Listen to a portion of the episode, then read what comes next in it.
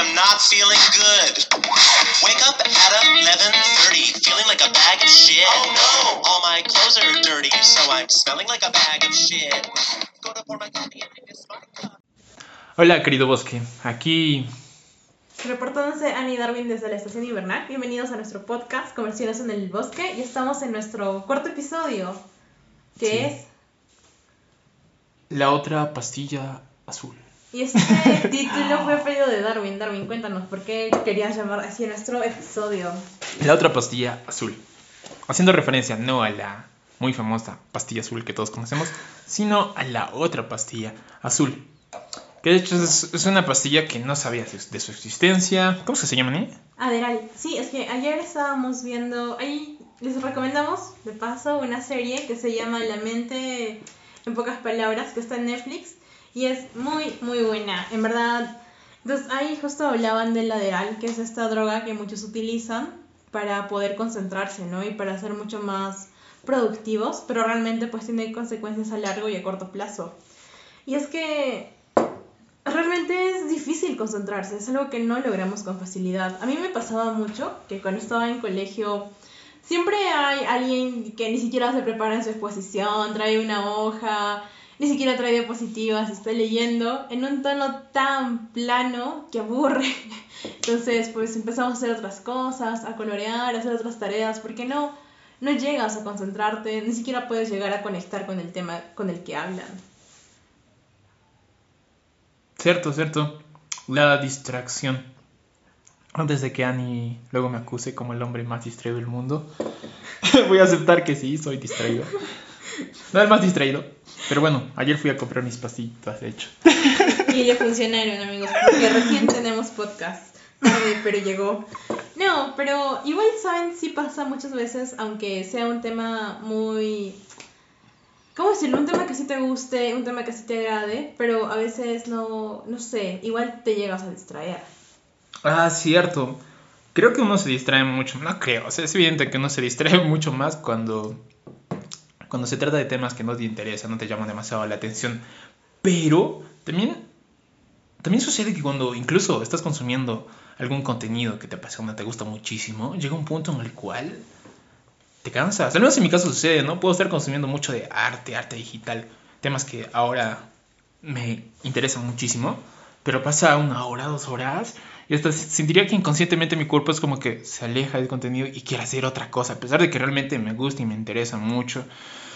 No sé si, a ti te ocurre algo parecido. No, sí, claro, pero, ¿sabes? Eso, pues, nos hace reflexionar de que el cerebro realmente no está hecho para estar concentrado por largos periodos de tiempo. Lo que sí necesita es tomar breaks. Y pues eso me recordaba de que muchas personas a veces piensan que las distracciones externas es aquello que más nos aleja de lo que estamos haciendo, cuando no es cierto. Y pues en el video que estábamos viendo ayer hablaban de Hugo Herzbach y de su invento, ¿no? El, el aislador, que era como un casco de madera con dos... ¿No era de metal? No, no era madera. Y tenía dos huequitos para los ojos. Y un ducto tenía para poder un ducto respirar. para la respiración. Pero él mismo explica dentro del Eso, artículo el donde... año, para donde- Halloween. No.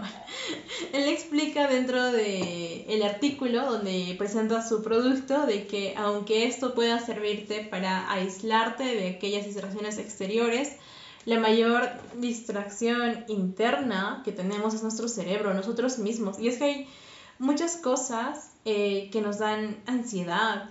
Y creo que a veces eso no se entiende, ¿no? Y especialmente en nuestra generación y en las que vienen, dicen que son generaciones más distraídas. Y eso nos haría preguntarnos, ¿nos distraemos más ahora que hace 50 años? ¿Tú qué opinas, Dar? Mm, opino, de acuerdo al video que vimos. bueno, eh, lo, lo cierto es que el cerebro por sí mismo ya está predispuesto a distraerse, así como que está predispuesto a la mediocridad. Eh, lo, lo que cambió durante estos últimos años con el auge de la tecnología es que ahora hay más herramientas al alcance que ayudan a que uno se distraiga. Vaya, ahorita mismo, o sea, tengo mi celular, tengo la tablet, la laptop, entonces es más, mucho más fácil. sí mucho más fácil antes igual la gente se distraía o sea este ejemplo de este de este invento del aislador, que de hecho a mí me parecía un meme, o sea, no lo creía. Ponte que de verdad, o sea, tienes eh, ahí como un casco de madera y solo tienes una, unos huequitos para que puedas ver y respirar. O sea, jodas, llegaron a inventar eso. Y, pero incluso, pero incluso con eso. de los años 50, o sea, en ese tiempo no había celulares y la gente ya se distraía. Y eso a veces pasa, creo, de que la gente no entiende de que solo ahora se nos da como elementos que nos ayudan a satisfacer más rápido a nuestro cerebro con esa necesidad de poder alejarse de aquellas tareas, obligaciones que tenemos. Pero siempre han culpado, si no es al celular, a la televisión, a la radio y antes del siglo de oro pues también se, se culpaba a los libros, ¿no? Porque mm, igual te distraía y no hacías las cosas que tenías que hacer. Y es cierto, solo que ahora es mucho más fácil poder satisfacer esa necesidad del cerebro de no hacer que se esfuerce. Pero yo creo que es importante tomarse los descansos y para eso sirve, por ejemplo, el método Pomodoro, que es una regla de 25, 5, 25, 15. Y bueno, eso también es modificable y es personalizable, ¿no? Pero ayuda a que tu cerebro, que solo está hecho para concentrarse máximo 25, media hora de corrido, pueda descansar. Y se recomienda de que te muevas, te pares, no de que estés descansando mirando tu celular, ¿no? Sino que hagas algo un poco más activo para que tu cerebro realmente em, se, se pueda este, distraer y descansar. Y bueno, no sé si tú utilizas algún tipo de método, al- algo que te ayuda a concentrarte. La verdad es que no, creo que... bueno, recién, ah, creo que tú eres la que tiene más experiencia con estos métodos y técnicas. Sí, pero ayer cuando hablábamos me dijiste algo muy interesante que era primero reconocer de que es algo normal y no Ah, frustrarnos. bueno. Eso me pareció muy interesante. Eh, yo creo que sí. Eh, partir de esa situación en la que uno ya es consciente que, vaya, tu mismo cerebro intenta distraerse. Y tal vez incluso no, no crear barreras, no pensar que todo el tiempo vas a estar concentrado, sea al inicio como que algo que no te permite progresar. Es por eso que imagino que el método Pomodoro, que Es 25, 5, 25, 5, 25, 15. Sí, o sea, es una forma en la cual seas consciente, seas consciente de que 25 minutos pasados después, pues necesitas un momento para distraerte.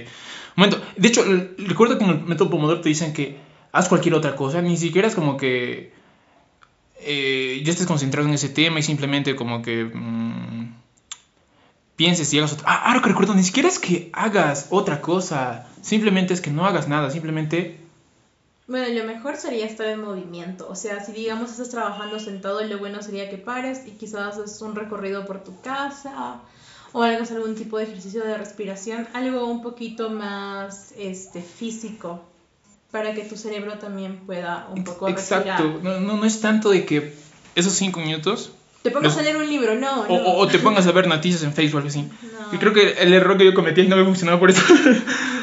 Pero bueno, aparte de eso, ot- otro tema interesante relacionado al, tema de la distracción es que parece que en algunos artistas sobre todo está presente el tema de la distracción. Incluso recuerdo Sí. mucho eh, esta entrevista que le hacen a Guillermo Arriaga, que es guionista y director de cine, que Y comenta... escritor. Ah, también. Eh, que, que él sufre de TDAH, ¿no? Ajá, el trastorno sí. de déficit de atención. Justo eso era un tema que nosotros discutíamos porque es cierto que está presentes en varias personas creativas, ¿no? Este tipo de... eh, el TDAH, pero no sé hasta qué punto puedes jugar con eso, ¿no? Porque tiene que haber un equilibrio y al momento de que, bueno, tener TDAH a veces no llegas a concretar tus proyectos, por más que sea muy creativo, y eso es un gran problema, ¿no? Pero lo que sí hace es que como eres tan distraído, vas uniendo cosas de algo de que pasó ayer, y luego leíste un libro, y viste una noticia, y tú lo puedes unir y quizás hacer hasta un buen libro, pero el mismo hecho de tener TDAH te hace, te hace como una barrera, un obstáculo el poder terminar el libro, ¿sabes?